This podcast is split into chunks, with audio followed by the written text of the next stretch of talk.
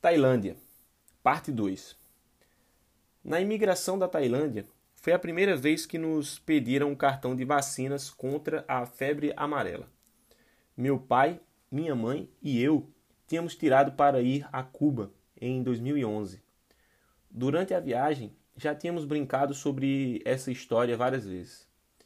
Tínhamos lido todas as recomendações para levarmos a certificação e nunca nos haviam pedido.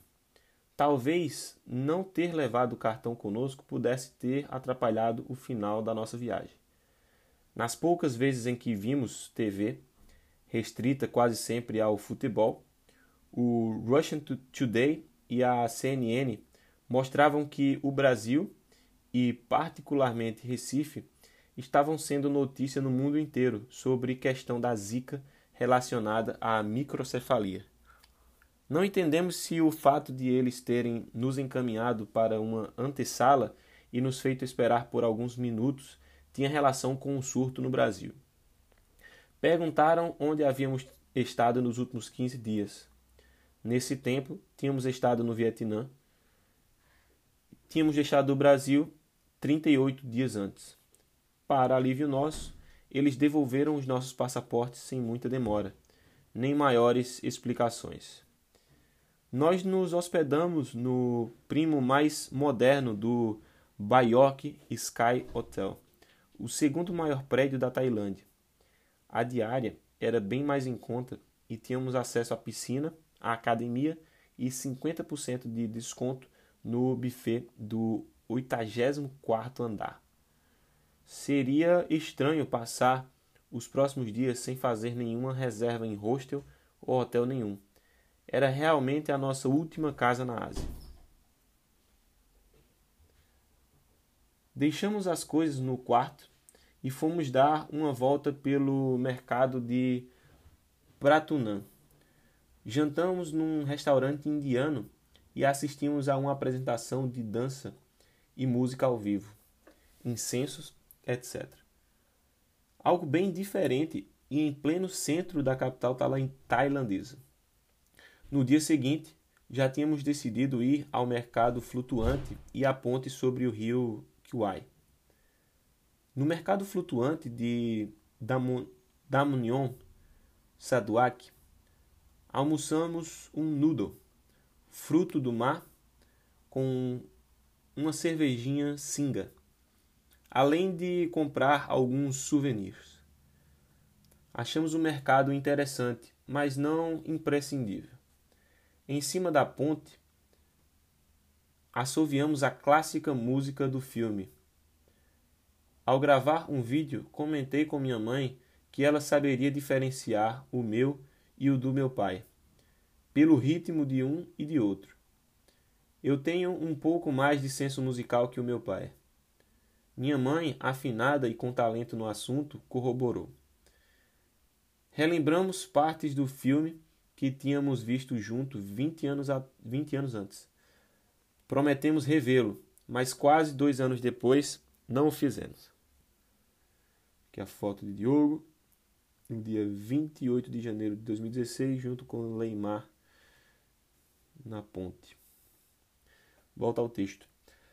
Na volta desses passeios, partimos para um shopping perto do hotel.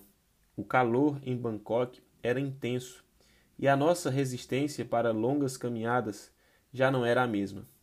Era o quadragésimo dia de viagem. Mesmo assim, meu pai mantinha um ritmo melhor que o meu. No caminho de volta para o hotel, com o resto do dinheiro que tínhamos tirado ainda em Xangai, tomamos três cervejas Shang. Compramos espetinhos de tripa e pescoço de porco e linguiça e ainda uma camisa. O velho percebeu que tínhamos visto, usado ou ido a todos os tópicos das camisas expostas no mercado ambulante, boxe tailandês, mercados flutuantes e noturno, tuk-tuk, elefante, monge, padoga, etc. Ainda não tinha acabado. Segue um post de Diogo no dia 28 de janeiro de 2016. tem um cheiro típico em todos os lugares que passamos. Esse a gente não vai esquecer. É o cozidão, do caldo de porco e galinha que serve para toda sopa. Alguém que já veio aqui também teve essa sensação?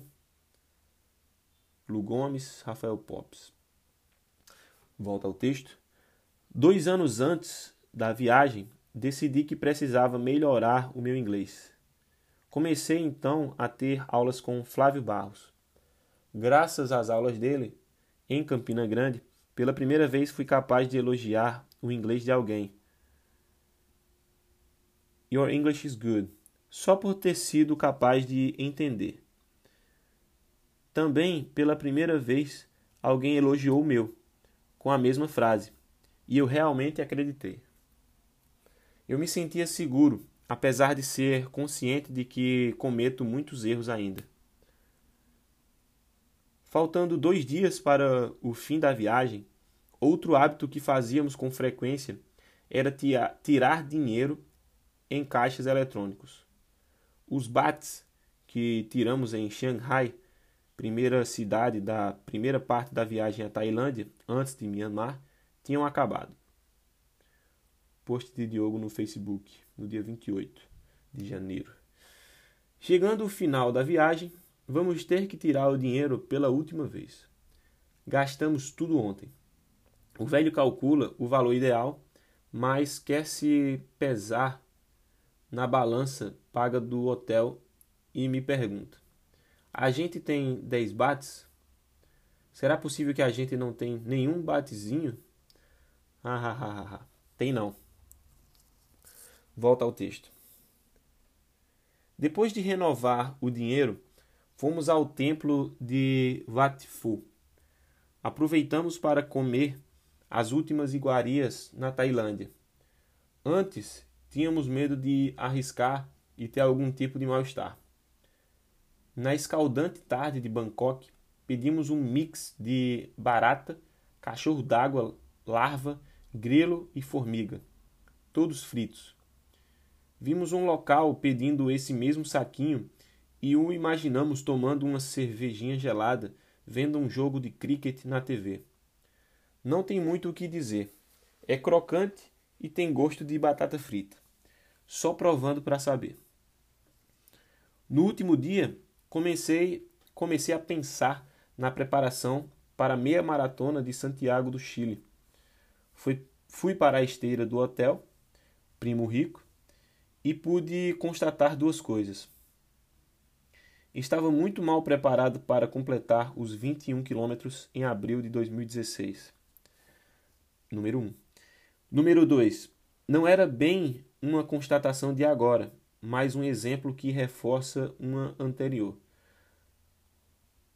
Do alto do edifício era possível ver o tamanho do contraste social de Bangkok, como acontece em todas as grandes cidades do mundo em maior ou menor medida, mas sempre há.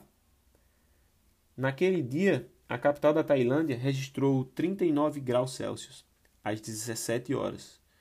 A sensação era de muito mais no início da tarde.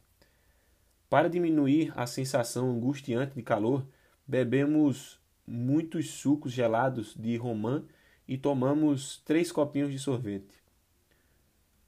A última noite em Bangkok tinha que ser esportiva e cervejeira. Do jeito que gostamos, meu velho e eu.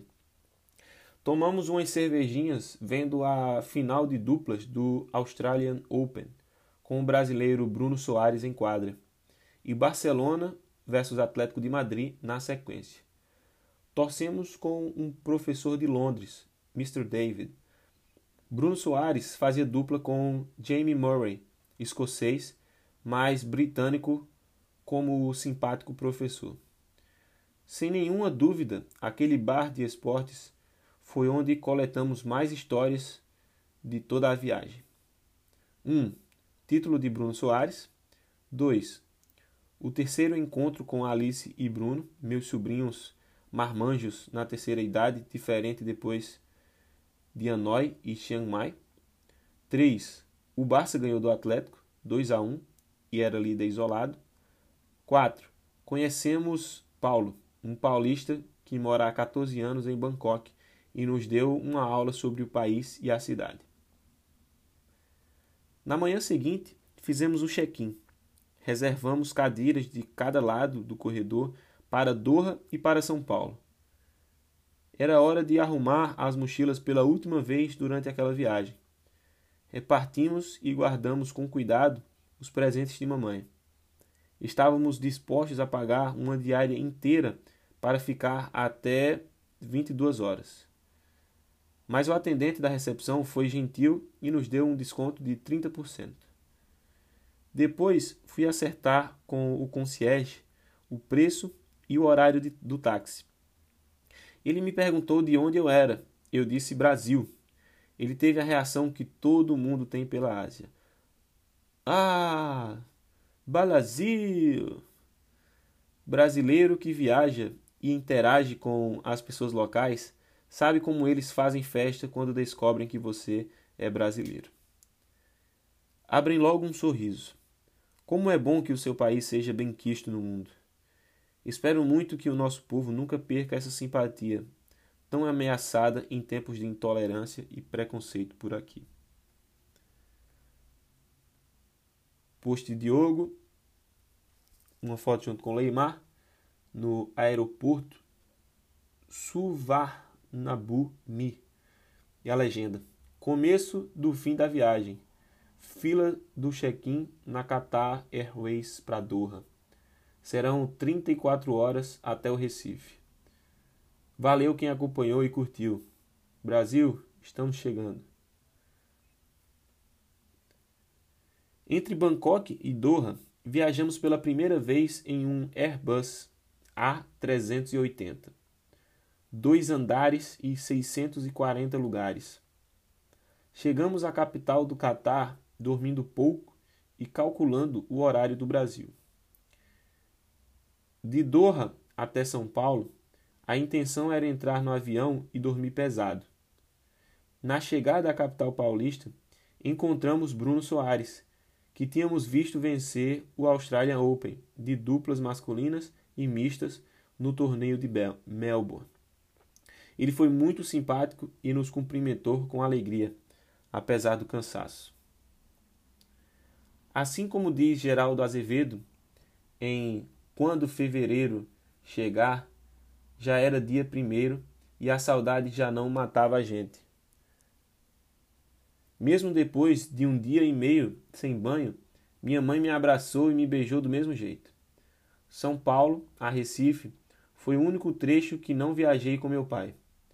Foi estranho viajar sem ele depois de tanto tempo.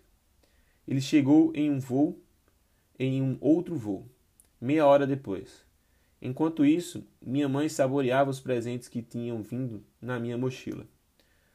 Faltava somente o meu parceiro dessa jornada intensa de 42 dias de aventura, parceria e aprendizado. Foto de Diogo junto com a mãe, a legenda. Minha mãe, na chegada dos voos no aeroporto dos Guararapes, no Recife. Muita alegria e saudades nesse reencontro.